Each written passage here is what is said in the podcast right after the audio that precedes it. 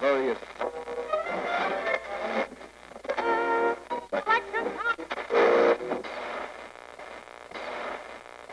Дамы, господа, всем здравствуйте. Сегодня здесь Никита и Илья. И не только сегодня бонусом у нас Алена Химич, небезызвестно. Всем привет. Спасибо, что позвали. Пожалуйста. Сегодня мы будем обсуждать два фильма. Опять же, спасибо иному кино, что мы их посмотрели на большом экране. Потому что я, например, не видел «Кошмар на Вязов» на большом экране. Это было очень прикольно.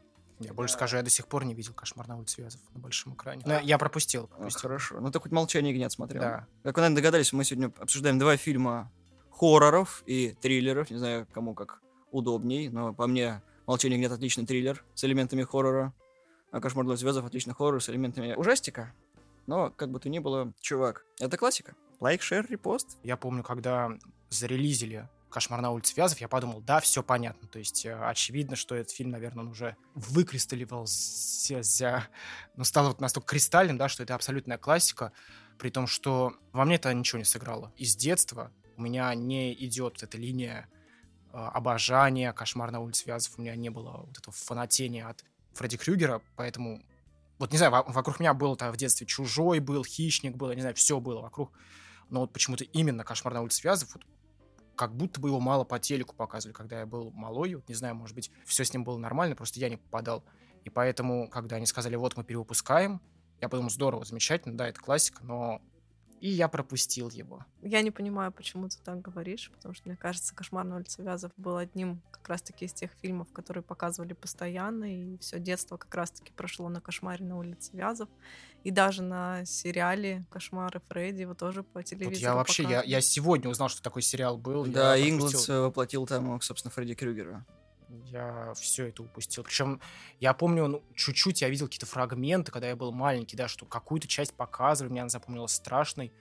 Не знаю, как будто все вот последующее время мимо меня вот проходило постоянно, когда его по телеку крутили. Надо поговорить про фильм. Про эталонный первый фильм, который вышел в 1984 году. Режиссером выступил Уэс Крейвен, который заложил, скажем так, столпы многих картин, том числе и э, дальнейшее продолжение на «Кошмар на улице Вязов», потому что это довольно-таки знаковый фильм с э, мизерным бюджетом. Он сумел спасти студию New Line Cinema от банкротства, во-первых. Во-вторых, при начале съемок они работали бесплатно, потому что New Line Cinema уже в этот момент обанкротилась, и людям ничего не платили, поэтому они такие, ребята, кто нас купит, пожалуйста, мы хотим кушать. Ну, вообще, да, конечно, вот я изучал специально на днях.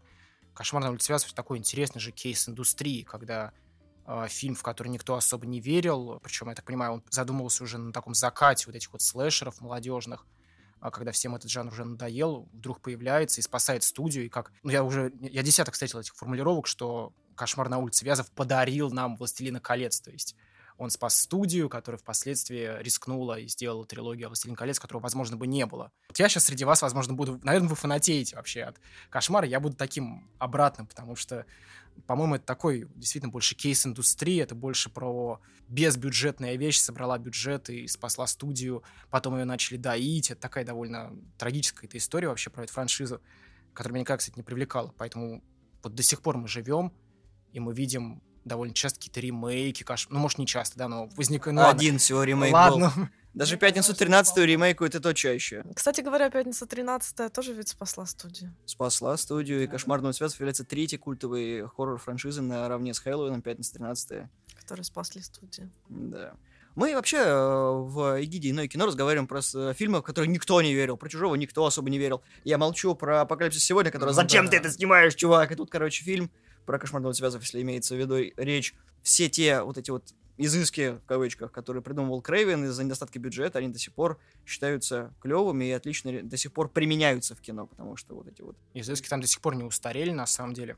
Просто мне было интересно, то, что я, по сути, пропустил этот фильм в детстве, я пропустил его, когда иное кино перевыпустили, я посмотрел его сейчас. Вот у меня максимально чистый, как мне кажется, взгляд. Я действительно, я даже сюжета не знал. То есть я представлял там что-то про сны, я помнил это, да, э, какой-то небольшой оригин я Фредди Крюгера знал. При этом вот смотрел фильм чисто. Вот мне всегда интересно, да, насколько фильм устарел. Потому что мне кажется, что хоррор ну, Алена, извини, но мне кажется, что хоррор делают не от большого ума, короче, и что этот жанр довольно быстро устаревает, но технически точно. Мне было интересно увидеть, вот я на проекторе посмотрел, как я люблю, с нормальным звуком недавно, И вот эти вот как раз технические всякие находки, да, вот то, как, может помнить момент, там, Фредди Крюгер разрезает себя, из него черви лезут, как с него снимают лицо, все вот эти вот спецэффекты, они до сих пор реально классные, они очень креативные, и на них видно, как кто-то понимал, что денег нет, но надо что-то придумать. И придумывали, действительно, что-то там есть, вот э, какая-то изюминка в этих во всех эффектах, они не устаревают. И вот в этом смысле, я просто сразу скажу, как я на фильм отреагировал, да, потому что я его пропустил на большом экране. Я считаю, что наверное, уже вот на момент 23 сейчас год, да, получается, uh-huh. на момент 23 года «Кошмар на улице Вязов» не напугает. Вот именно. Он не сработает как хоррор, вот лично для меня, лично для меня не сработает как хоррор, он для меня сработал, тоже неожиданная вещь, как джало. То есть я смотрю на все это, на этот такой пластиковый мир, ну, вот, снимали на студии, все понятно, смотрю на эти цвета перекрученные, потому что там красного очень много, например. Смотрю на это освещение, на этот небольшой кич, и узнаю вот что-то в этом вот джаловское такое, да, что-то вот Дарио Арджента. То есть я это больше увидел сейчас как такой арт-хоррор больше, не чистый хоррор, потому что напугать, он даже сюжетно не сильно меня увлек. Вот я до начала рассказывал, я как-то, ну что, какой сюжет бог весь мне принесет э, кошмар на улице Вязов? Ну, наверное, тот кого-то убивает, кто-то выживет. А вот с арт, да, точки зрения, мне очень было интересно смотреть, как они решали вот всякие вот эти вот фишечки, как они придумывали приколы, на это было бы интересно посмотреть. В этом смысле он не устарел. Молодочек, вы зажрались. Да. Хорошо, давай мы вспомним маньяков и убийц 80-х. Кто креативно вообще появился на свет? Молчаливый Джейсон Воркис, который... Я тебе Мамка. даже больше скажу. Здесь сидит, я не знаю, говорил ли я когда-нибудь ей. У меня был такой период в жизни, когда был первый, по-моему, курс. Мне захотелось так как я какой-то сноб такой, да, интеллектуальный, высоколоб, мне захотелось, ну, надо опуститься до уровня плепса, посмотреть. До ну, уровня слэшеров. Да, да, да. Ты, ну, я не смотрел никогда Пятницу 13, я не смотрел никогда Хэллоуин. Они очень унылые. Вот, да, я, я посмотрел Первые эти фильмы. части, они я посмотрел эти не фильмы. для 21 века. Совершенно, я думаю, вау, из вот этих вот фильмов вылезло 15 частей какой-то франшизы, это же... Ты путаешь одно с другим. Ты понимаешь, я тебе говорю про эпоху 70-х, 80-х, когда все молчаливые убийцы были в ходу, а тут Фредди Крюгер, отпускающий шуточки, издевающийся над всеми, это хотя бы оригинально. А он до сих пор в этом смысле оригинален, да, но я именно к тому, что, да, я зажрался, и я никогда не читал хорроры этих Хорошо, мы в Крюгера, в принципе, не видим весь фильм полностью, кроме последней третьей фильма, когда он попадает из мира снов в мир живых. То есть это, в принципе, интересно. Особенно вот этот... Да, это потешно смотреть, когда у него эти руки вырастают, он бежит вот э, за одной из первых жертв. это очень смешно. Очень Они смешно. очень тупо бегают. На, на, вот этот... Ты смотришь, как будто Ребята, ну вас пешком догнать можно, вас что, в обе ноги ранили, а я же говорю, а это и воспринимается как такой арт, да, действительно. Это дело не в этом. У меня с «Кошмарным связав» вообще с э, этой франшизой связана очень смешная история. Первый ужастик, который я посмотрел, был «Фредди против Джейсона» на большом экране. И он меня тогда, ну, встряхнул. А потом я пересмотрел оригинальный «Кошмар дома связав», и я был в том же ощущении, что и ты. Он меня никак не заинтересовал. То есть, как бы, фильм и фильм 90 там, с чем-то минут, да, интересно, прикольный спецэффект. Это тогда как раз-таки еще «Зловещие мертвецы» первые вышли. То есть даже в «Мертвецах» было некоторые решения интереснее, чем в «Кошмаре ночь связов». Но, но с момента, когда его прошло уже сколько, почти 10 лет, я понял то, что «Кошмар» все еще интересен тем, что он заложил не только основу, но и понимание ужастиков в целом, о том, что у тебя есть переходный период между ужастиками 80-х и 90-х, что это по-другому строится. Тебя этим уже не пугаешь. Но тогда, тогда это было страшно. И, собственно, история. У меня был товарищ, с которым мы очень плотно общались. Этот фильм пугал его очень-очень. У меня, кстати, тоже был Мы такой собрались в шестером и смотрели «Кошмар связов». Мы никогда так долго не смеялись. Просто каждая сцена была нами оплевана на, том, на тех костях, что ты сейчас сказал. А он несмотрибельный, он смешной, он тупой, он не пугающий. Но это эталонный фильм. Что бы ты ни делал. Да, там даже интересная игра актеров, потому что если мы сравниваем с Хэллоуином ты просто смотришь на то, как чувак из-за дерева пялится за своей сестрой. Ты такой, «А, саспенс? Здесь людей режут, тут фонтаны крови, кто-то кому-то, кого-то повесили на простыне, кого-то застянуло в кровать. Что-то еще ты такой, кровавенько. В принципе, интересно. Сцена с ванной вообще отдельно, когда резервуар построили, когда вот эта рука там, ульк, да, там, нет. я же говорю, оно все хрестоматийно, оно все очень креативное. Крови много, обнаженки да нет. это же подростковое, да, такое Ты что, обалдел? Сцена, когда э, героиню пе- первую убивают, когда комната была перевернута, вся съемочная площадка была в крови, потому что там все это переврезовали. Не, ну я имею это понятно. дело. перевернули и все. Я имею в виду по теме 16 же. плюс, нормально, дети могут смотреть сопровождение Не, родителей. я Это имею в виду по теме же, оно подростковое кино, поэтому да, С конечно. подростками и подростковое кино это не одно и то же. Клуб Винкс Ну. подростковая, Кошмар звездов ни разу не подростковая. Не знаю, по-моему, сейчас-то уж вполне про взросление и все это такое. Рейтинг Р. А в чем основная претензия к сюжету фильма? У Ильи? Он зажрался Ильи. просто. вот. Не, у меня нет... э, Я не сказал, что у меня претензий к сюжету. Я сказал, что он именно не привлекает, потому что, наверное, сам по себе сюжет уже такой хрестоматийный, да. А можно вот примеры, где были повторения сюжета Фредди Крюгера? Вот Давай мне примеры.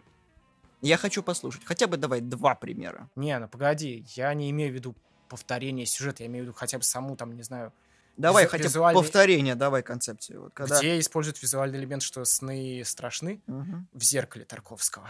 Ничего, что зеркало пораньше вышло. Отлично, как раз. Понятно, откуда Крейвен черпал. Да, ну, ну, куча фильмов про сны. Не знаю, что придрался ко Нет, мне. давай, хоть один назови пример. Ну, этот, ну, Ален, подскажи, пожалуйста, какой-нибудь фильм про Почему сны, Ален? жуткий этот. А примеров-то и нет. Кстати, можно привести очень большой пример, когда м, вариант тех идей, которые не были реализованы в 1984 году, были реализованы в ремейке «Кошмарных звезд», и он несмотрибелен сейчас. И тогда тоже. Он не смотрибельный? А, отвратительно. Он абсолютно говно. Вот просто даже э, вот мы разговаривали про Хэллоуин, даже поделки Роба Зомби интереснее смотрятся в разрезе с Хэллоуином, чем э, ремейк «Кошмарных Ну, звездов». Роб Зомби большой автор. Я считаю его Хэллоуин достойным. Нет, он как ответвление лучше смотрится, как и продолжение, как самостоятельная картина, но вот если это сравнивать с тем, что мы получили из «Кошмарного связов» и с Хэллоуин, конечно, Хэллоуин выигрыше. Потому что там и Ориджин Майкла интересный, все остальное. Мгм. А тут как бы... э, Но они пытались просто сделать первоначальный замысел. Потому что прошло время, и уже можно было об этом говорить, но не получилось. Мне вообще в фильме нравится, на самом деле, вот если ты сказал про время, в нем одновременно как бы чувствуется это абсолютно пойманный, да, вайп 80-х, ну, в плане вот окружения, декораций, а с другой стороны, вот как я, по крайней мере, ощущаю, действие фильма, оно такое в безвремени происходит, потому что он такой запакованный, городок. такое что-то благополучное, сахарное, замкнутое в себе, такое безвыходное. Вот что-то такое в этом есть на самом деле. Нет, ты знаешь, это такой вот, э, как, как бы штат Мэн у Кинга, когда все привыкли к тому, что происходит вокруг какая-то просто чертовщина, и они это замалчивают. Собственно, это можно было видеть по родителям, когда дети такие, ну, это просто кошмар, и дети такие тоже, да это все нормально, кошмар. Нэнси такая потом, да это не, это не кошмар, я видел этого человека, моих шляпа его есть. Вы что, ребята, он существует? Не-не-не, он умер. Мне почему нравится вот первая часть, и, наверное, я ее особенно выделяю, потому что первая часть не дает еще намеков на то, что будет еще 15 вот других, нет лора. Вот мне вот это на самом деле привлекает, потому что почему я не люблю франшизы хоррорные большие, потому что они уже сейчас на меня вываливают слишком много лора, который, скорее всего, написан разными людьми, противоречит друг другу, скорее всего, он важный, его надо изучать через там 9-10 фильмов. А вот, вот эта герметичность, да, вот эта безлорность первого фильма, да, что нам не дает сильного бэкграунда Фредди, да, там нам не дают сильного вообще бэкграунда этого мира, нам не объясняют сильно правил. То есть он вот такой вот арт-абстракция с метафорой. Мне это очень нравится. Что оно как бы не требует от меня еще чего-то знать. Меня всегда привлекает метафора, да, то есть ради чего все это. Потому что смотреть просто сейчас, э, в 23-м году на 84-й, как там люди бегают, прыгают, э, кровь теряют, это неинтересно.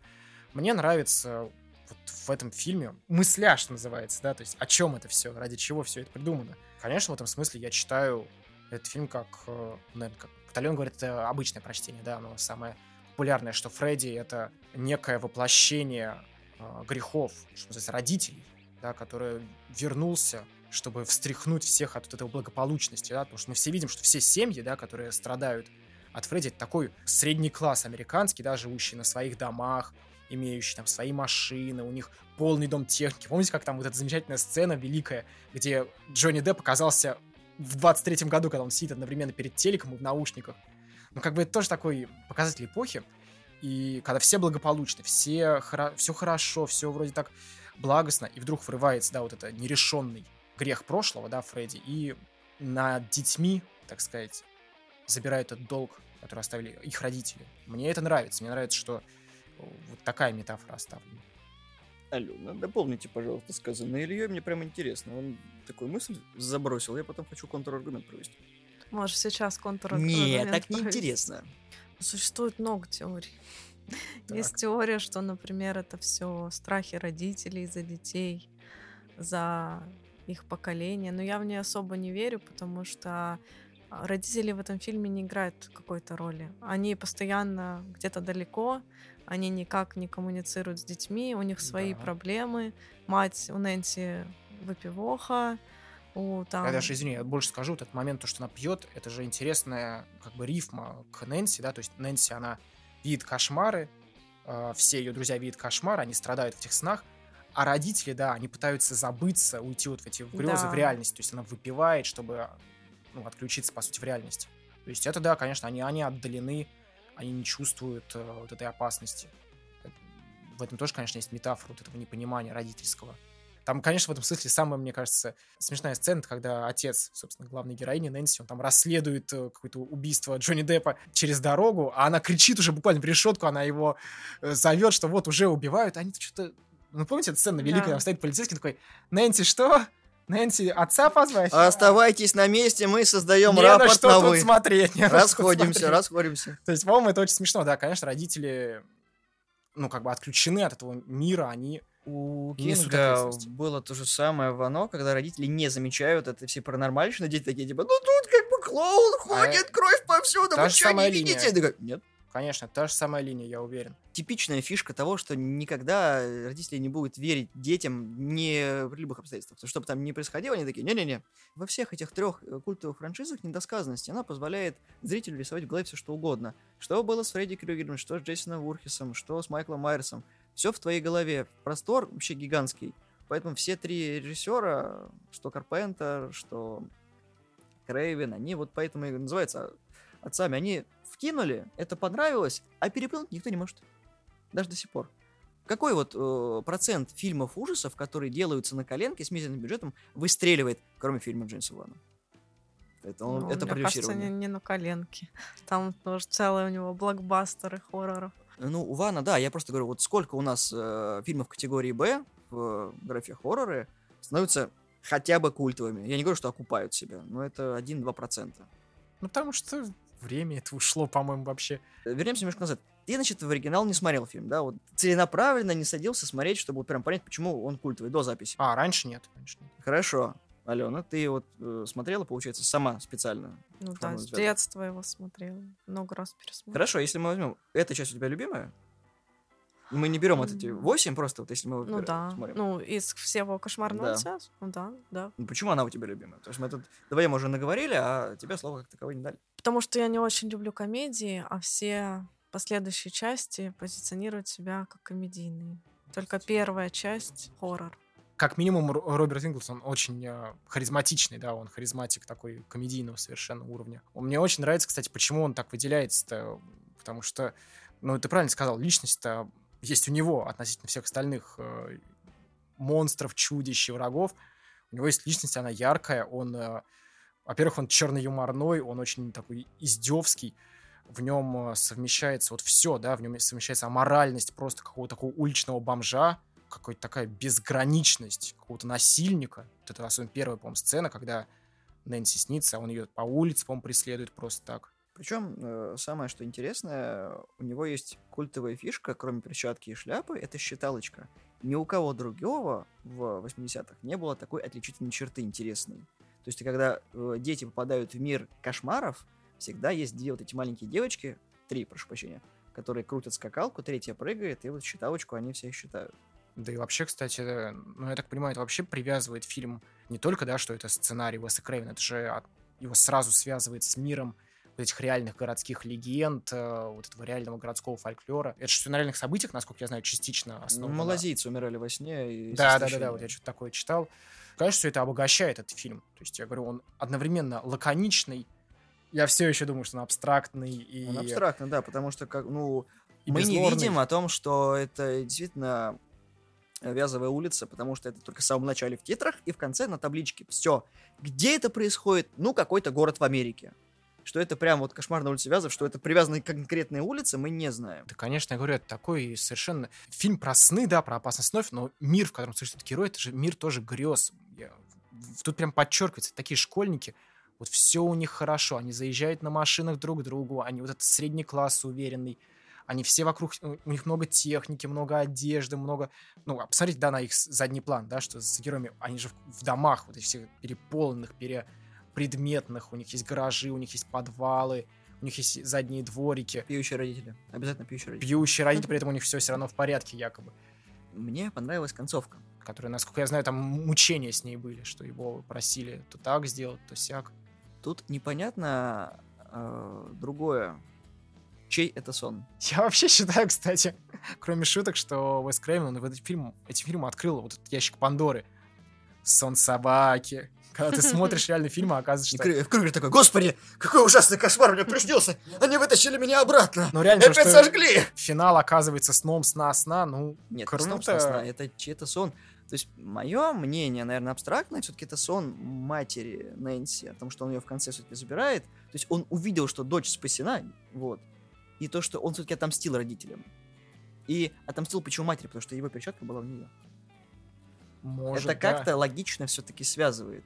Потому что почему эта сцена в фильме, я не стал изучать. Да, я изучил там причины на поверхности, потому что Ньюлайн попросил, слушайте, по-моему, неплохо получается, давайте на сиквел оставим вдруг, все будет отлично. Ничего, что герой Джонни Деппа будет. Там было же три концовки. Они просто совместили, по-моему, две в одну. И поэтому получилось так странно. Да, конечно, это концовка, чтобы к сиквелам нас отнести, но вот я говорю, если бы не существовало никаких сиквелов, и я бы увидел вот это, я бы сказал, о, ребят, как вы в финале поленились. Посмотри э, ремейк «Кошмарных звездов», там будет, ребят, как вы поленились? Просто над всем. Есть еще, да, пределы лени? Есть там, где можно пробить дно. Не, ну здесь я не хочу ничего сказать, здесь нет пределов лени, наоборот, хочу сказать, что вот, я это уже сказал, но я еще раз подчеркну, он не устарел для меня, то есть он смотрится как очень арт. Вот если бы его выпустили сейчас, студия А24, если бы его выпустила сейчас, я бы сказал, вау, крутая стилизация, вы классно, классно стильнули вот это все под 80-е, я бы кайфанул. А, спецэффекты не устарели, арт, э, все вот эти находки, они до сих пор очень такие противные. Лицо же она с него снимает. Мне кажется, это просто э, грим с Инглда случайно сорвали. Такой, давайте оставим эту сцену, да она я... страшная. Да его гений там, конечно, он, он взрывает там все, да. Причем, кстати, я всегда вот размышляю над тем, как ты объединяешь фильмы. Э, ну, там, вот в этот раз «Молчание ягнят» и «Кошмар на улице Вязов». Я, кажется, да. Просто у меня всегда Ален так смотрит, я в процессе это делаю. Я... А ведь дело-то в том, что в обоих фильмах яркие антагонисты. И они появляются совсем чуть-чуть, и при этом урывают на себя все одеяло. Мы не видим его полностью, он страшный, по сути своей, потому что он пугает неизвестностью. Его все замалчивают, это вдвойне все умножает. Потому что когда, с одной стороны, все знают, что да, у нас есть маньяк, а там говорит, да там парень свою девушку зарезал, типа, расслабьтесь, мы все равно его поймали. Я такой, откуда на нем футболка? Когда он бежал от Нэнси, на нем была только куртка. Откуда на парне футболка? Я не понял. Не помню такого момента, но... Когда отец его арестовывал, когда он поймал Нэнси по пути так. в школу, вот, на нем была только, на нем были штаны и куртка так. кожаная. Вот, и как раз когда его батя выходит, типа, стой не с места, он такой, пробегает мимо Нэнси, она э, загор... ну, э, загораживает, да. Да, преграждает путь отцу, чтобы тот не, поймал его, ее друга. А там уже полицейский как бы с машины перекрывает. И видно, что он просто голым торсом ложится на капот машины.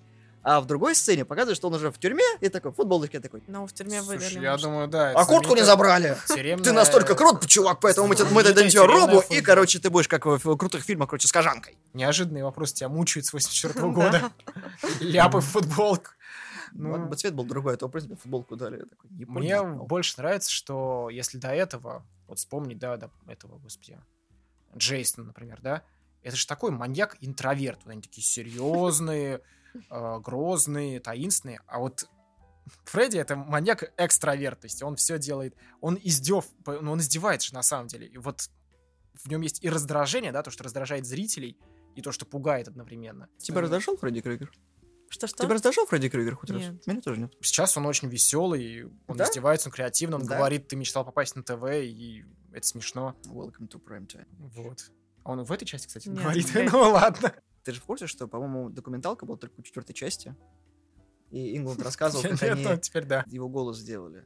он записывался отдельно, ну, то есть на площадке была запись, и они искусственно замедляли его голос, а потом растягивали, чтобы этот низкий его голос был. Ага. Он практически там же не говорит своим голосом, специально подчеркнуть его загробность. Ну, кстати, тоже интересно, что я знаю фразу не из этой части, но не смотрел ту часть. Это, опять же, говорит о том, что насколько вот э, Фредди Крюгер, он уже в культурном... этом с- Поп-культуру. Да. Ну да, он абсолютно поп. То есть он в Mortal Kombat он есть. Да. И Ворхис есть, и Чужой Ну, есть. все ребята, в Mortal короче, почти есть. все есть. Да, причем как хорошо все ребята попали туда в итоге. Вечеринка всех. Ка- Капустник всех ребят. То есть я даже помню, что когда я, опять же, был малой, я еще раз говорю, да, в моем инфополе не было улицы Вязов. Но Фредди Крюгер был всегда. И в окружении моих там друзей, с кем я во дворе гонял, ф- ну, кошмара не был, как бы, это не был основной фильм. Он не был чем-то, что мы пересматриваем, обсуждаем, все знают. Но Фредди знали все. Не каждому ужастику дано стать культовым с первого фильма. Но единственное, я говорю, мне просто досадно, я изучил этот момент, как дальше New Line стали все это доить, доить, доить, и это прям грустно. Не переживай, там все франшизы в то Ну, время доили. Получается так. Я поэтому и говорю, не, не всегда понятно, вот что это было. Это была великая творческая удача Уэса Крейвена, или он просто там, не знаю, попал на нужные клавиши и нашел поп С Криком было то же самое, очень удачно попал. А там он специально, мне кажется, это делал. Там-то он уже понимал, как устроен жанр на самом деле. Вот. В любом случае, короче, мне кажется, что фильм дивный до сих пор. Хотя, не знаю, вот в том дело, что когда иное кино выпускали, не вызвал у меня такой интерес. Это не самый для меня важный их релиз. Вот я не знаю, вот, Алена, ты вот смотришь все хорроры, ты ходила на «Кошмар на улице Вязов», когда он вот иное кино выпустили? Все пропустили. Я даже не помню, кто его представлял, кстати, в Воронеже, наверное. Никто. Не было кинокритика, который бы рассказал о том, что... О том, что все это метафора, да, что грехи наших родителей должны быть, так сказать, возвращены, отомщены, э, искуплены должны быть. Мне просто нравится вообще линия в хоррорах, что наследственность, она неизбывна, да, что вот в реинкарнацию у Ариастера, что здесь, вот когда наследственность становится чем-то страшным. Дети страдают от того же, от, от чего страдали их родители. Недостаток сна? В том числе, видимо, да. Кстати, прикольно, да, что вот этот фильм, возможно, он предсказал. Вот я сколько сплю, меня все ругают за то, что я сплю постоянно. Все говорят, Илья, ты слишком много спишь, или спишь не в то время. Вот я думаю, что этот фильм, он как бы заранее прокомментировал эти сложности со сном. Илья здесь ни при чем, это все Фредди. Ну, либо так, да. В общем, такое-то вот кино. Кстати, самое забавное, что Фредди он стал только в других частях, потому что даже в титрах в самых начале он Фред Крюгер. И на шляпе написано Фред Крюгер. То есть стали помягче дальше с ним. Нет, ну знаешь, это, это более, не знаю, Фред Крюгер звучит так, как будто это почтальон, который хочет дать газеты в лоб, потому что ты опять собаку Ну спустил с да, поводка. да, кстати. А вот Фредди Крюгер это звучит именно Фредди как-то, ну, звучит. более-менее такой, ну, Звучит звучно, грозно. чего Да. говорить. И я так думаю, ну, это лучше, чем что-то могло быть до этого. Ну и, конечно, все почему-то говорят постоянно про Джонни Деппа, что это первая его роль. Да. Пот- Потрясающе, кстати. Но, по-моему, он сам еще не в курсе, что это первая его роль, он так растерянно играет. Я, кстати, не понимаю, почему сейчас никому не придет в голову собрать всех вот этих вот ребят и сделать правильный ремейк там с Джонни Деппом, со всеми этими э, ребятами. Бро, it's too expensive. Просто я сейчас, опять же, мы перечисляли. Уэс Крейвен, это понятно, да, классик. Вот снял этот фильм, а, господи, сейчас, Жак Эткин, а, оператор. Я, как я сказал, фильм красив, на самом деле, у него хорошая культура кадра. Это то, что определяет. Мне кажется, что хорроры, как правило, ну, особенно старые, не предоставляют хорошую культуру кадра. Здесь классно. И этот э, оператор, да, как его, господи, зовут, он больше особо ничего не снял. Он до сих пор жив, и он снимает э, до сих пор все эти хорроры. Он, ну, он кучу всего снимает, но сам факт, что у него все рейтинги там 4,7, все такое. Но я к тому, что не, я не думаю, что это too expensive, особенно позвать всех этих ребят заново. Я уж не думаю, что там все стали большими звездами. Не, ну, если мы брать э, героиню Хезер Лэнчкэмп, которая играет Нэнси, она засветилась в других фильмах. Про нее даже собственная документалка есть. Изучим, изучим, кстати. Поэтому, не, «Кошмар на улице Вязов», к сожалению, это одна из тех франшиз, которая сейчас мертва, ее не перезапустишь. Мы разговаривали как-то про франшиз 80-х, которые все еще барахтаются. К сожалению, это не та картина, которая имеет какой-то бэкграунд, о котором можно было поговорить бы. То есть, знаешь, вот как это было с «Хищником», да, вот они выпустили э, на холу вот эту вот добычу, когда это было с отсылкой на второй фильм, который никому не нравится. Было с «Чужим», когда вот, собственно, э, наш любимый сэр Ридли Скотт расширяет всю эту вселенную. А здесь, как бы, Крейвен уже ничего нам нового не выдаст. Он умер. Наверное, из-за этого. Это не самое главное. Фредди уже обсасан настолько, что ты не можешь А ничего с краю. Там все дополнено. У нас есть сериал, у нас есть появление в играх, и Ингланд, э, кстати, ну вот я думаю, что, может быть, и согласился бы сняться, но мне кажется, что нового мы ничего не увидим. То есть становление А, его матери мы нормально. видели и так далее. Перезапускать третий раз никто не будет. Конечно, я, я считаю, что это нормально, потому что у хоррор франшиз, я абсолютно уверен, у них есть довольно конкретный вот запас прочности, у них есть срок годности, он вырабатывается. И я вот вижу, да, сейчас пытаются перезапускать, перезапускать. Почему многие не признают, что хоррор недолговечен? Да, хоррор франшиза недолговечна, она выветривается, и просто ее надо выпускать. Нет, вопрос в другом. Вопрос в том, как на тех же самых э, рельсах сделать что-то интересное. Никак. Это людей, как мы уже в самом начале говорили, не цепляет.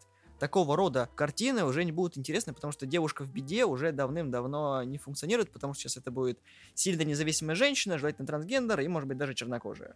Вот в угоду нынешним это- тенденциям. Всегда ты меня байтишь этими фразами, но... Нет, я просто говорю о том, что раньше это было прописано очень хорошо, потому что Нэнси реально сильный женский персонаж, и ты ей веришь. То же самое, что и было с героиней Сигурни Уивер, тоже ты ей веришь. И с Линдой Хэмилтон было то же самое, все это 80 пришло из 80-х. А сейчас такого рода герой у нас просто не получится. Под героями имею женщин. Кстати, как ни странно, все было уже тогда. Да, и вот э, то же самое, почему продолжается, ну, уже, славьте господи, закончился Хэллоуин, потому что Лори Строул все-таки они завершили эту э, ветку с Джимми Ли Кёртис, все, теперь Хэллоуин, все, закрыт. Ну да, насколько знаю, они до внучки дошли. Я, Да. я вообще считаю, что франшиза хоррорная, у нее все отлично, когда они вводят в сценарий вот эти персонажи внуки, правнуки, мне кажется, все классно. Ну, то же самое с пятница 13 ну, спасибо. Тоже как бы закрыли тему. Да по мне и дай бог. Спасибо, что выпустили, чтобы кто-то прикоснулся к классике. Я не говорю, что это прям эталонный фильм, который нужно всем советовать, но это первый фильм, породивший франшизу, одну из успешных. И это приятно. Потому что New Line Cinema сделала хорошее дело, да, подарила миру Фредди Крюгера, эталонного персонажа, то есть все думают, что это хороший персонаж. Особенно, ну, как бы ужастики это не тот жанр, который ты сам сказал, будет долго жить. А Крюгер живет. Да, в отдельности Отдельно, от да. фильмов, но он живет как персонаж Да. как остальные. И это дорогого стоит, чтобы твоя задумка вот так вот обрела культовость. Ну и плюс, да, и мне кажется, это тоже очень классно, когда ты в визуал своего фильма закладываешь что-то такое, что с годами он не становится вот прям китчевым в плохом смысле, а становится вот арт. Да, становится чем-то таким вот стильным. Я до сих пор уверен, реально, что можно смотреть первую часть из-за стиля. Она очень... Ну, что-то там есть характерное. Посмотрите на эти красные цвета. Красно-зелёный. Ну, да, да, да, опять такие перекрученные. Посмотрите там на их костюмы, а, на мейк их, да, вот реально на их окружение. Это, по-моему, интересно, как вот слепок эпохи. Вот мне было очень интересно реально посмотреть на 84-й, вот как он есть там. Опять же, да, он не называется там 84-м, не говорится, что это он, но след эпохи чувствуется, короче. Мне это очень нравится. Мне кажется, это будет важно, как вот артефакт времени. Я всегда, когда иное кино выпускает фильм, я всегда задаю вопрос, почему сейчас? И я совершенно понимаю, на самом деле, почему сейчас, ну, когда они выпускали «Кошмар на Вязов», почему он актуален для нас, например. Потому что у нас стал появляться какой-то средний класс, да, а, в России, что называется, у которого теперь появляются вот эти вот страхи. А ведь реально же, вот в чем на самом деле страх перед э, Фредди Крюгером? Не в том, что на самом деле он, как мне кажется, он проникает в сны. Не в том, что у него перчатка ножи или там обожженное лицо. Страх Фредди Крюгера в том, что он проникает на твою частную собственность. У тебя, э, ты, ты Нэнси, у тебя отец мент, строго говоря, у тебя решетки на окнах, но какой-то бомж из постороннего мира в твой дом проникает. Она сама его привела, попрошу. Ну, ладно. Он еще из подвала пролез, Ну его ладно, привели насильственно. к к другим он еще проникает. Но сам факт, да, что вот в этом страх, мне кажется, для американцев должен быть, и для нас мы теперь тоже это начинаем понимать. Ну, не совсем, знаешь, я бы сказал то, что Фредди наказывает этих подростков за их жизнь, потому что они все распущены, потому что... Ой, это знаменитая фраза, я... Да, это- Слыхал её. Да, но это тоже некоторые критики это отмечают, о том, что всех, кого он убил, это действительно те, кто очень наплевательски относились к собственной жизни. То есть, что вот они вот привлекался этот герой девушки за наркотики, Мгм, да, вот да, да, он да. был задушен, естественно, чего стоит это эталонная фраза секса, когда они, господи, когда же... ну, Там вот это, да, кстати, знаменитая сцена их секса, по-моему, то ли вот Уэс Крейвен, он как раз гиперболизирует, да, делает некий такой кич, то ли Уэс Крейвен не знает реально, как происходит секс между людьми, потому что это очень было смешно.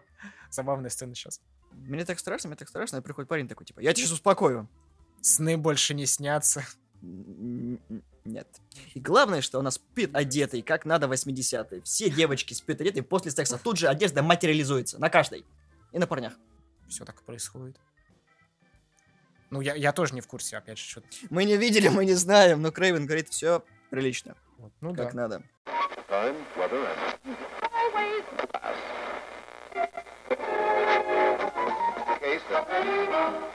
Мы переходим ко второму эталонному персонажу сегодняшнего обсуждения. Молчание нет. Кто посмотрел в начале Красного Дракона оригинального? Просто вот кто, Типа кто это? Исторически? Нет. Молчание нет, по сути своей, это вторая экранизация. Ну, не в смысле э, книги, а в целом про Ганнибала Лектора. Ой, я вообще, кстати, не помню именно из детства, как шла вся эта история моего знакомства. Хотя нет, я скажу страшную сейчас вещь, я вспомню. Многие там знакомятся, да, с Ганнибалом через «Молчание ягнят», может быть, кто-то через Ганнибала, там, Ридли Скотта, кто-то через «Красного дракона». А я маленький познакомился с Ганнибалом через фильм «Ганнибал. Восхождение». Немногие, возможно. Да ты падший, я смотрю, тут Я, да, причем это было странное время, вот если так вспомнить, это были 2000 какие-то. Мы, мы были все простые люди, мы просто с мамой шли по какому-то... Это не было торговых центров, по магазину мы шли. И просто у людей тогда была привычка выбирать случайный диск, у нас тогда был DVD-проигрыватель.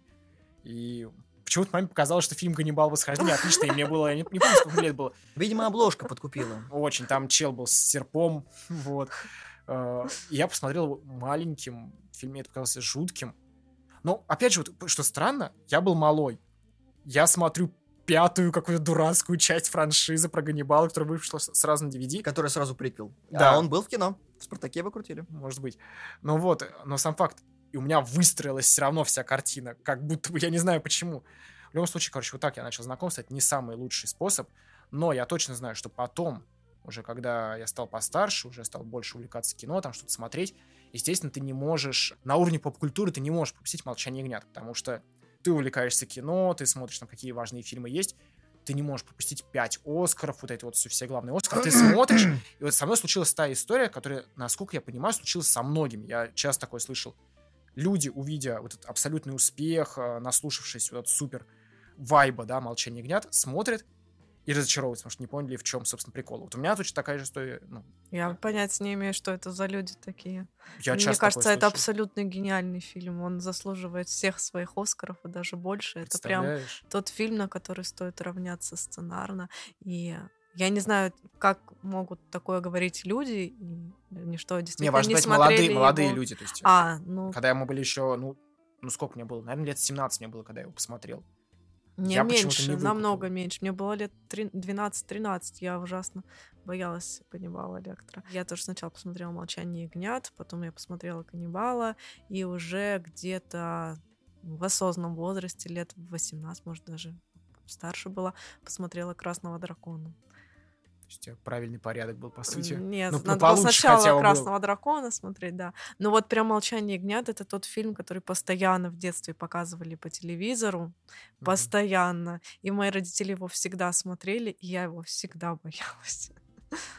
Ну вот у меня... Почему-то, опять же, да, он как-то, я его по телеку пр- пропускал, он не входил в меня культурно.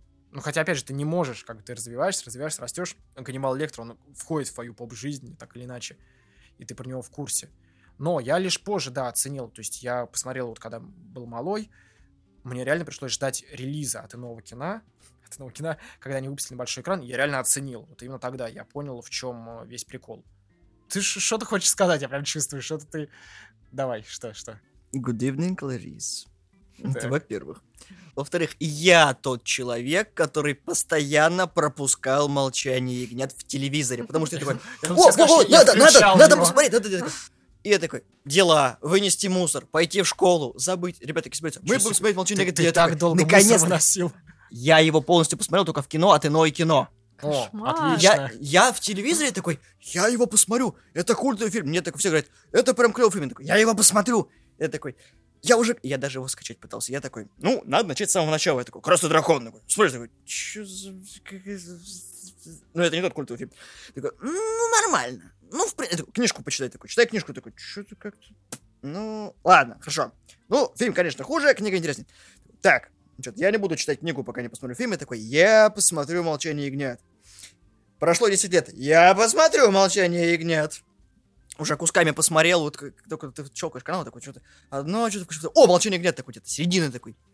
Ну, с чего начало-то было? Мне прям интересно. А там уже лектор, вот этот, вот этот, вот этот кислое яйцо, там что?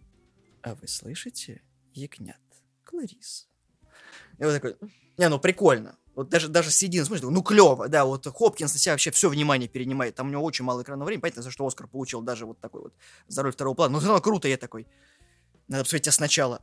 И вот, когда он вышел уже в кино, я такой, потрясающее кино, я стоял стоя, смотрел титры, вот просто мы уже все ушли, я такой, какие крутые титры. Просто я такой сижу, смотрю, как просто чувак идет вдаль. Я такой, какие крутые, какой офигенный фильм, какой классный саундтрек, какие потрясающие персонажи, какая игра актеров. Я такой, фильм великий просто. А вот 10 из 10, я понимаю, что там, правда, столько Оскаров дали, что тогда экранизации книг настолько сильными не были. То есть фильм, да, конечно, от книги чуть отошел, конечно, в сторону, но это прям кино, с большой буквы кино. То есть понятно, почему его прокатили, потому что, ну, я не помню, чтобы он доходил до России тогда, во время выхода, но люди, которые его сделали, потом ничего такого не сделали. Да, это вообще удивительно, да, что этот режиссер а, Дж- Джонатан Деми. Спасибо, да, что за меня это произнес. Пожалуйста. А, Это потрясающе, то есть это главное, наверное, что он сделал за всю свою жизнь. Причем мне представляется, что человек просто ремесленник. То есть у него 50 тысяч фильмов было до, 50 тысяч фильмов после, и ни один, я так понимаю, даже близко не подходит вот к этому успеху и даже вот художественной ценности. Поразительно, да, то есть как это вообще случается с карьерой ну, режиссера, да, что ты столько делаешь, и только одна вещь у тебя а, представляет прям сверхценность. Я Почему? вот помню, опять же, да, вот я все еще настаиваю, что довольно много людей не выкупают а, в чем величие, не понимают, откуда Оскары, потому что, наверное, есть этот момент обманутых ожиданий немножко, потому что люди видят, так, 5 Оскаров, слышат все вот эти вот оценки и ожидают что-то сверх. Ну, Там же сверх. Вот, а они как будто не могут понять, что там именно сверх. Например, я точно помню, когда я смотрел, и, ну, маленьким будучи, и разочаровался, я помню, что я не получил этого сверх. Я думаю, так, это норма. Это, это база, то есть, что называется. Потом-то я понял, на самом деле, когда уже тоже вот иное кино выпустили, я увидел на большом экране, как все это сделано, я понял, что, а, это эталонная база. И вот за это дают Оскар. И, конечно, надо еще понимать, что мы-то как-то... Ну, многие люди любят триллеры, да? Так или иначе. Психологические триллеры любят не все. Начнем с Ну, этого. Ну, Люди я любят, когда их что- водят за нос, и вот это вот не очень прикольно. Ну, все равно, мне кажется, что как, как минимум сейчас жанр довольно популярный, модный, да, триллер все любят. И мы, как мне кажется, привыкли к некоторым финтифлюхам. Поясните, а, пожалуйста. Сейчас попробуем пояснить. Ну, когда есть а, либо какие-то радикальные, вот художественные, да, штуки, я не знаю, ну, операторские искажения, а, сюжетные искажения, не знаю, ну, вот, сейчас, сейчас, вот смотри, сейчас. Семь Финчера. Ну, ты взял дядю Финчера просто в пример сейчас поставил. Ну, ну, даже не знаю, какие-то... Э, Давайте посмотрим на автомобиль. Вот, значит, Жигули, знаете, что у нас... О, это какой-нибудь о, Москвич такой. Феррари, ты такой. Ну, давайте посмотрим, что у них общего. Четыре колеса, э, четыре двери. Ну, наверное, это Ну, То автомобиль. есть ты хочешь сказать то, что 7 это Феррари, а молчание ягнят это же Нет, я говорю про современные ужастики и Финчера. А. Мы сейчас в разрезе этого молчания. Ну, я имею в виду к тому, что как минимум сейчас от триллера мы ждем какого-то вот удивления. Он что-то должен сделать сверх. То есть он должен быть либо как... Вот идеальный пример Олдбой, да? да? Чтобы сюжет был вот такой, чтобы нам выкрутило голову, чтобы все это оказалось вот так, неожиданный клиффхенгер. И вдруг, вот да, я сейчас вспоминаю свой опыт от просмотра «Молчания нет» в кинотеатре, ты видишь какую-то поразительную простоту, вот такую прям благородную, что ли, да, простоту. То, что этому фильму «Молчание нет» вообще ничего не надо, чтобы создавать. То есть я его пересмотрел вчера буквально. Это уже был мой пятый, шестой, десятый пересмотр. То есть я уже этот фильм знаю. И вау, он меня снова захватил. Он вау снова вызвал мне эмоции. Он держит меня в напряжении.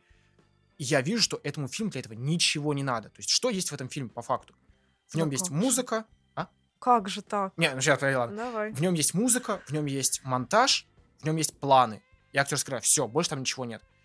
Все, что надо этому фильму, менять монтаж, давать разные планы и музыка Говарда Шора. Все.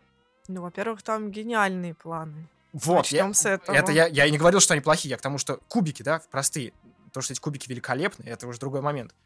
Там отличные планы, конечно, да. Там, более того, монтаж там просто идеальный. Мы вспоминаем эту сцену легендарную, да, когда Кларис заходит в дом, Да. а спецназ штурмует. Конечно, это, это хрестоматийная сцена, она а, базовая. И мне вот это понравилось. Мне кажется, как раз то, а, до чего, что ли, надо немножко дорасти. Ну, По крайней мере, мне, 17-летнему, надо было до этого дойти. понять, что в простоте есть огромное достоинство, что мне не надо было ждать этого фильма сверх какого-то, да, какого-то наплыва спецэффектов, сюжетных эффектов, финтифлюшек. Мне надо было увидеть лаконичность, да, увидеть, что только планы э, создают жуть, только монтаж создает э, вот эту вот тоже жуть, создает впечатление. И этот фильм до сих пор так работает. Я вчера его пересмотрел, он все еще вызывает все те эмоции, какие надо. Я поражен. Мне все время нравилось, когда нам выставляют в фильме Лектора как ну, вроде как злодея, ну, из Мгм. прошлого э, фильма, но как бы Буффало Билл главный злодей. И они оба на себе крадут внимание, когда кадр идет. То есть как бы э, Буффало Билл, который такой вот отвратительный, вот этот, все его повадки, особенно вот этот танец прекрасный, когда он считал себя женщиной. Вот. Который был сейчас пародирован в первых клерках. Да, кстати, было Потрясающая сцена, да. В смысле, волчениях ягнят, не- в клерках.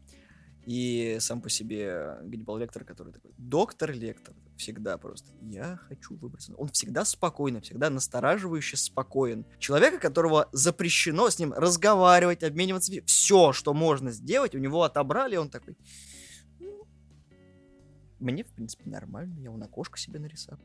Да, конечно, это совершенно, да, новый персонаж. Он пора... Ну, наверное, поразил, наверное, тогда тем, что интеллектуально он выше зрителя. Вот это тоже интересно. Он наверное, выше зрителям. стандартного злодея, которого мы видели. То есть и, как и бы злодеи, и зрители, и героя. Мы, мы видим о том, что полиция бессильна, ФБР бессильно, жертвы плодятся, и они обращаются к злу.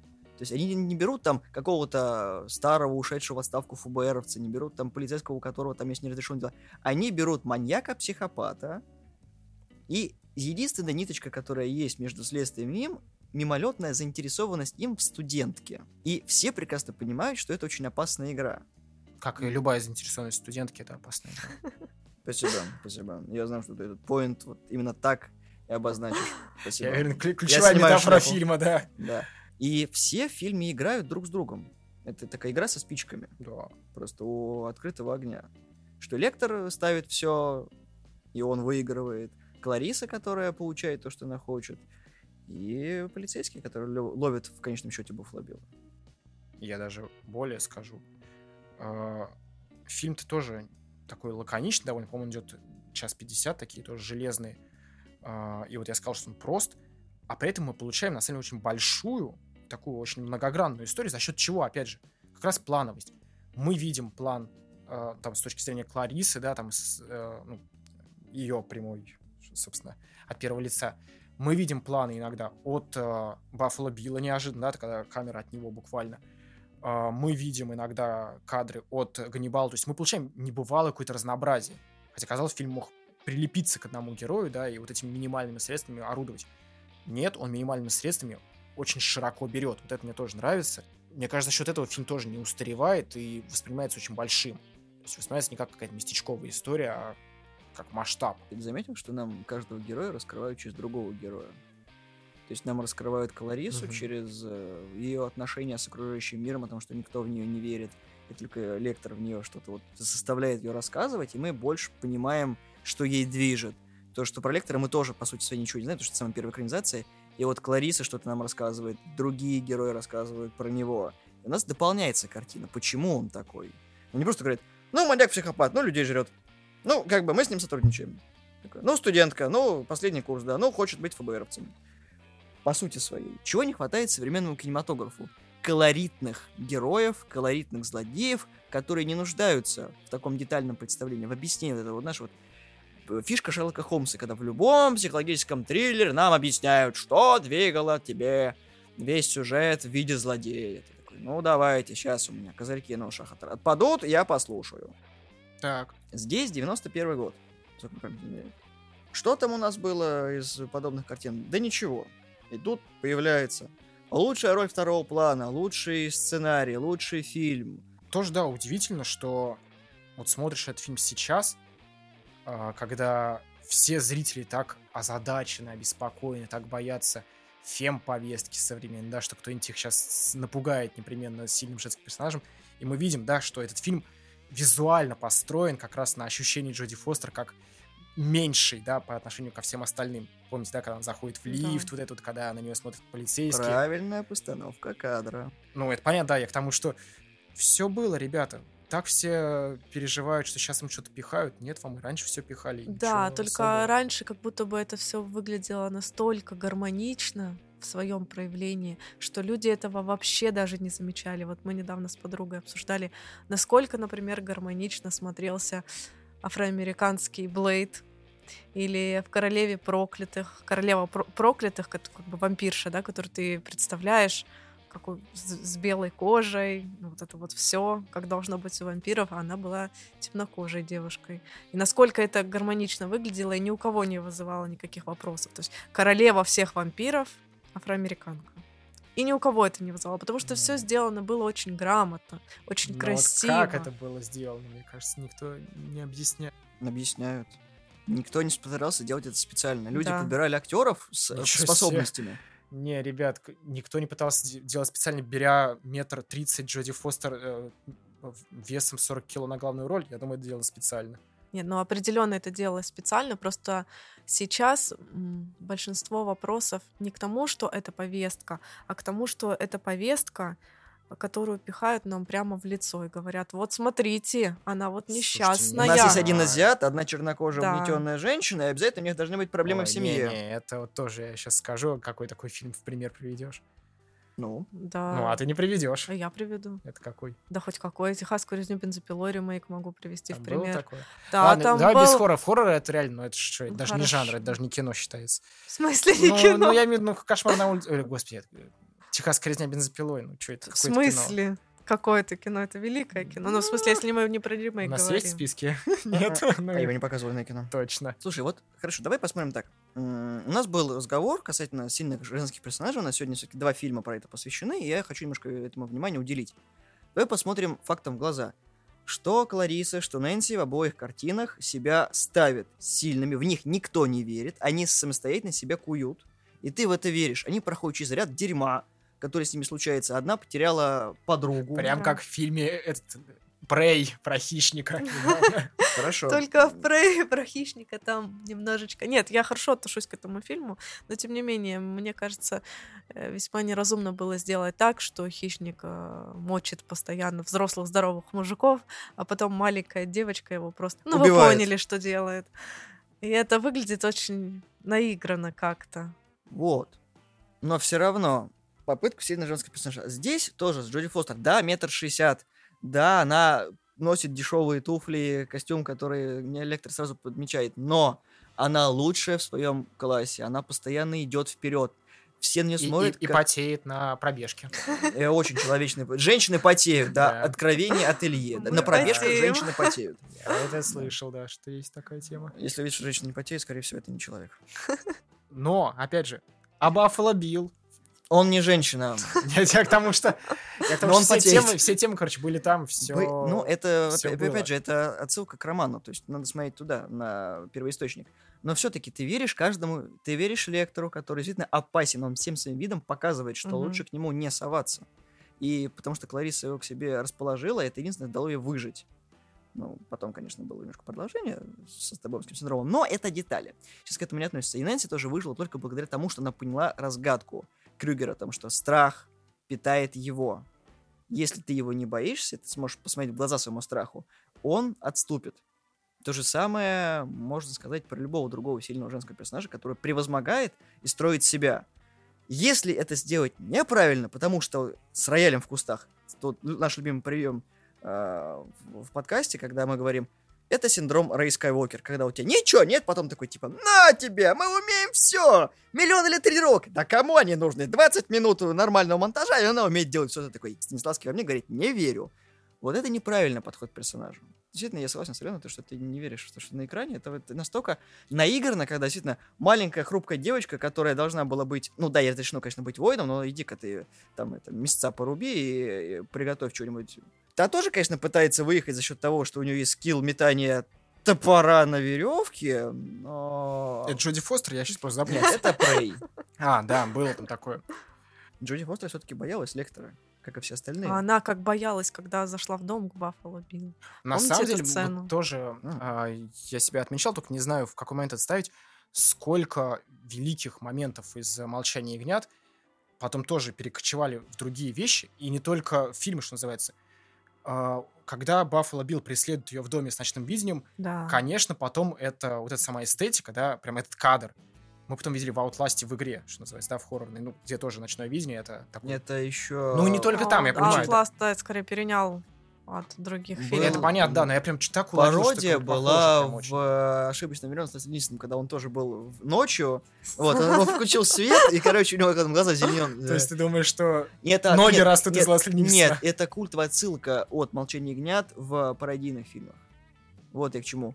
Шутки про Кианти о том, что... Да, это понятно, Кианти, да. Вот. И другой момент, вообще вся вот эта атмосфера, когда Клариса заходит к Баффало Биллу домой, а кто Мгм. играл в Heavy Rain, а, да, там есть очень похожий момент, когда главная героиня попадает, который зовут, Мэдисон, кстати, а, попадает тоже к маньяку в дом, прям как атмосферно эти вещи. Джейсон! Ну, да, ты понял, о Джейсон! чем я?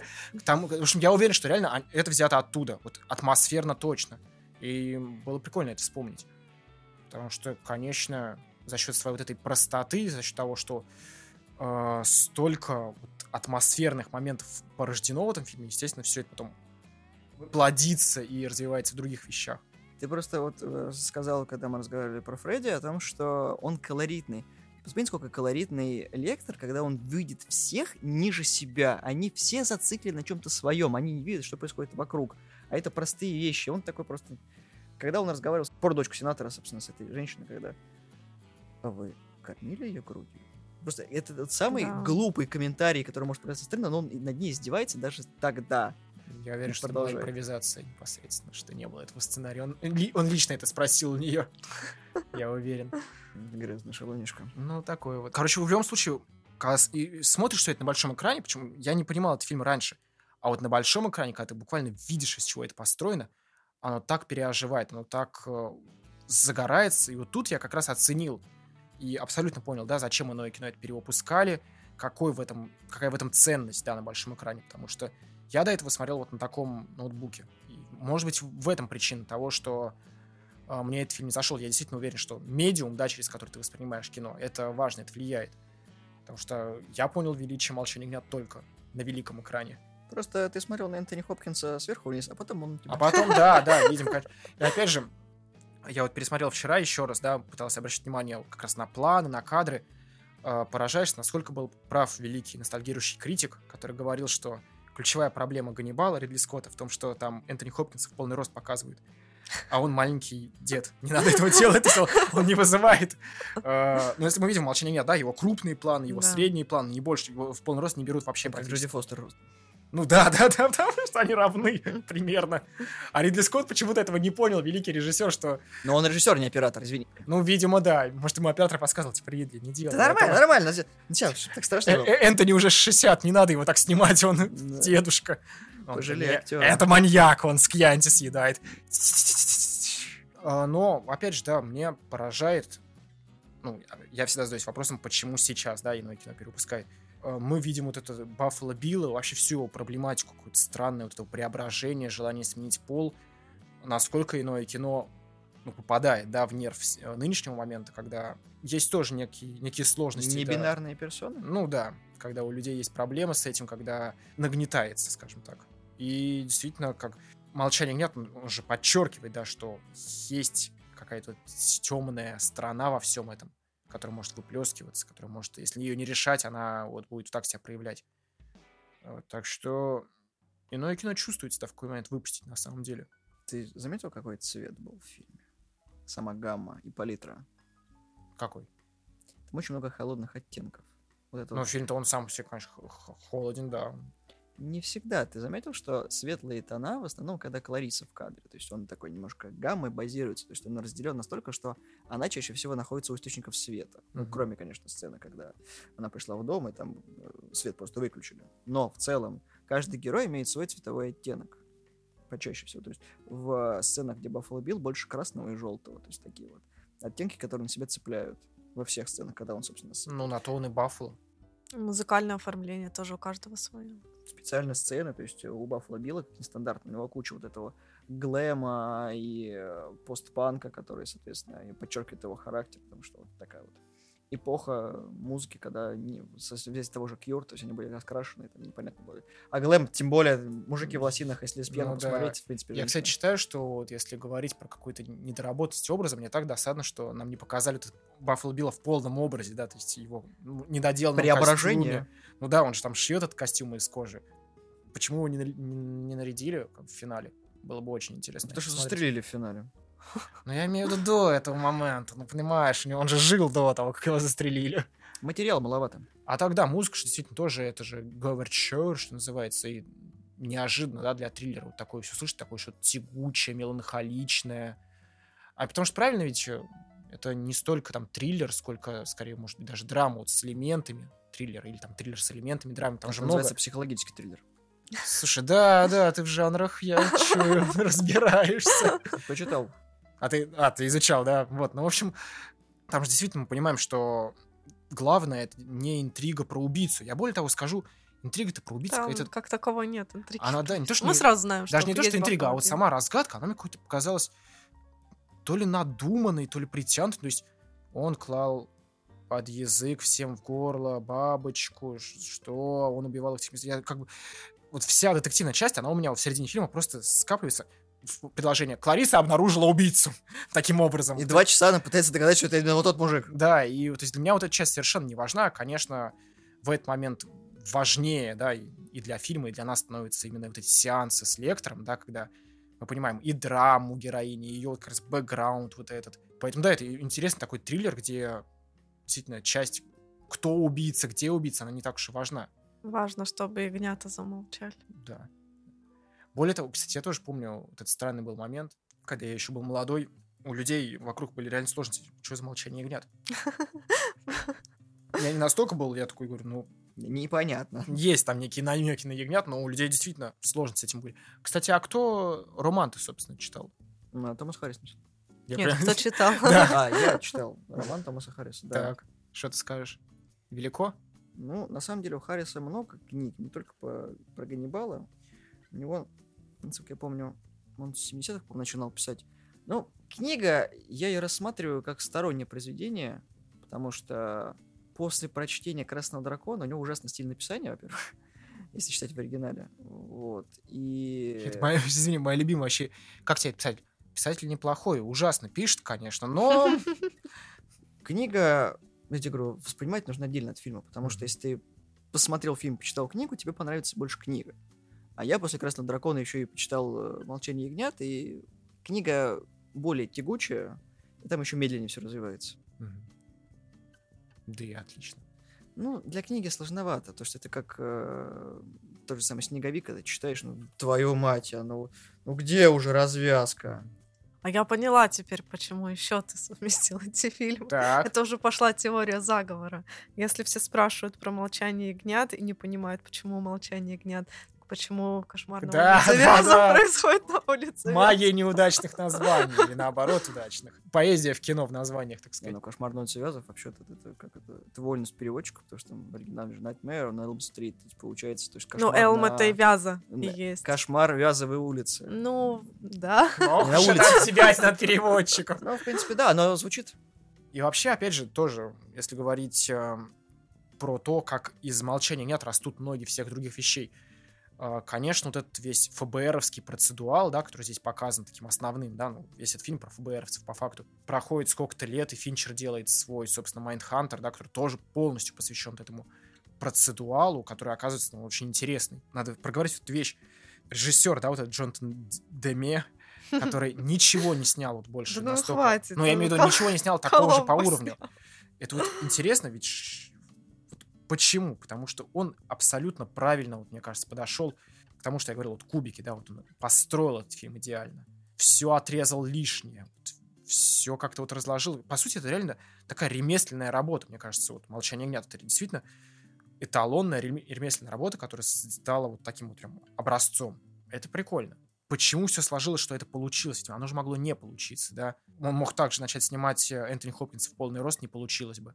Да, Он мог бы фем-повестку сделать, окей, да, еще более в лоб, и тогда бы не получилось. Возможно, раздражать бы это кого-то началось.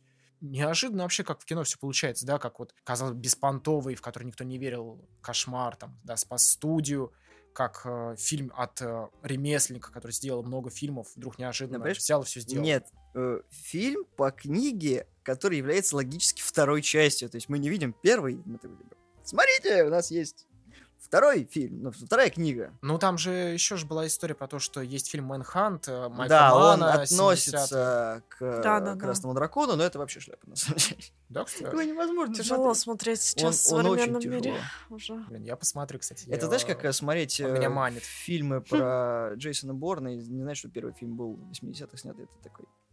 Первый фильм про Борна 80-х был. снят. Да. Я познаю Это, мир. это что же книги? Это тоже шпионские романы. Ничего себе. Вот, да.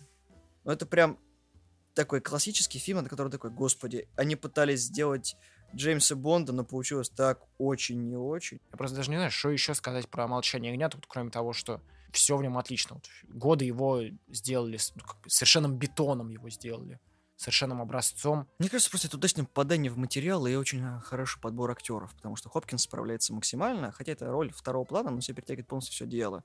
Роль маньяка прекрасно подошла к чуваку, который просто даже не хотел особо сниматься, и он там очень долго искали же роль э, человека на роль Баффало Билла, и вот именно актер подошел Кстати, максимально. я не помню, да, как его зовут, но он шикарен. Я никогда не проговаривал это, но я думаю, факт в том, что в Баффале Билли есть ведь что-то. Вот он... Про него же ничего вообще не говорится. У него реплик там буквально пять штук. Никакого ни истории. Тед Левин. Вот, Актера да. зовут Тед Левин. Но как ведь он выглядит вообще вот харизматично, фактурно выглядит человек. То есть он реально, когда он в кадре, он же берет на себя кадр полностью, он, он его захватывает.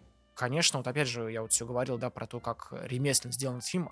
Там же вот все вот эти крючки, которые развешиваются, они потом выстреливают, да, то есть помните там, когда Клариса тренируется, В стрельбе. там в стрельбе, ее там из-за угла, ее этот эм, инструктор ее говорит, ты не проверила угол, а потом она проверяет угол.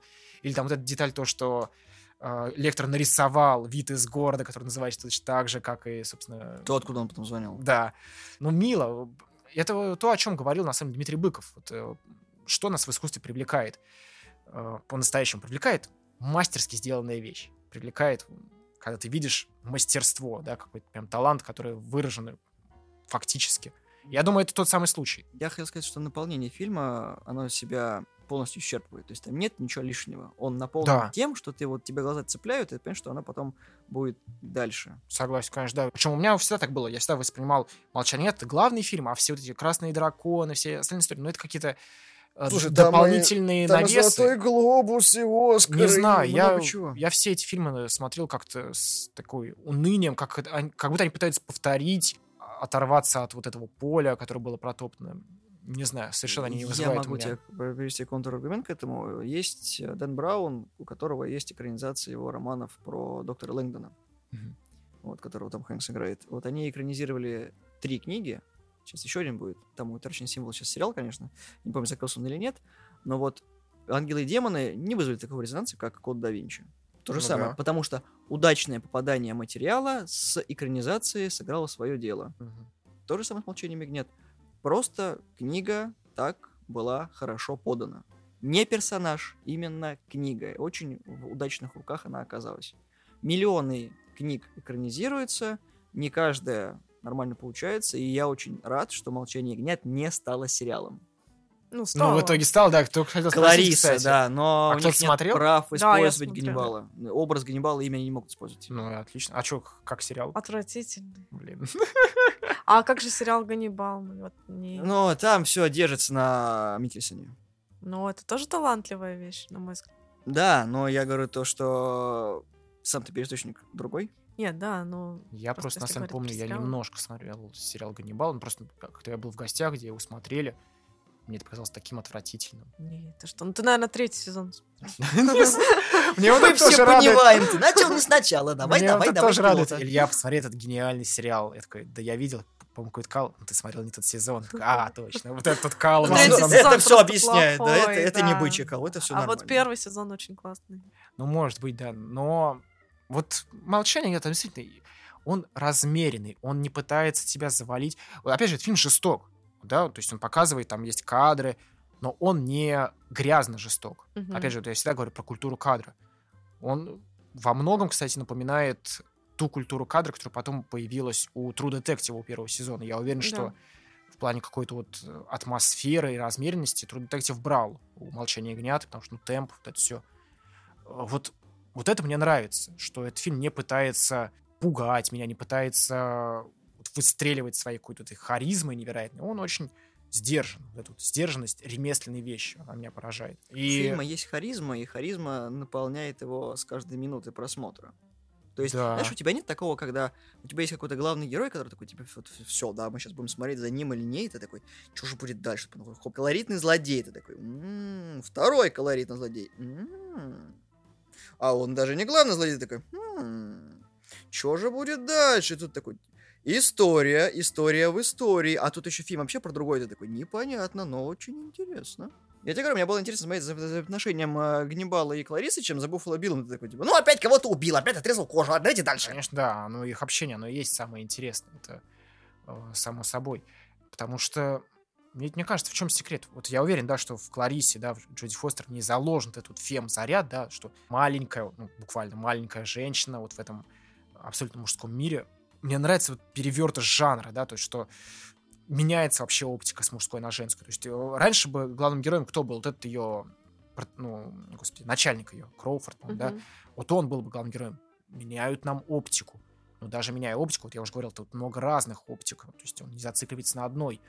Опять же, вот мне почему так нравится, наверное, этот фильм, да, нравится следить за Кларисой, потому что э, когда я был помладше, я очень хорошо ее понимаю. Она маленькая, она мало весит, она, она меньше всего в этом мире. Я очень хорошо это ощущение понимаю, вот именно физически.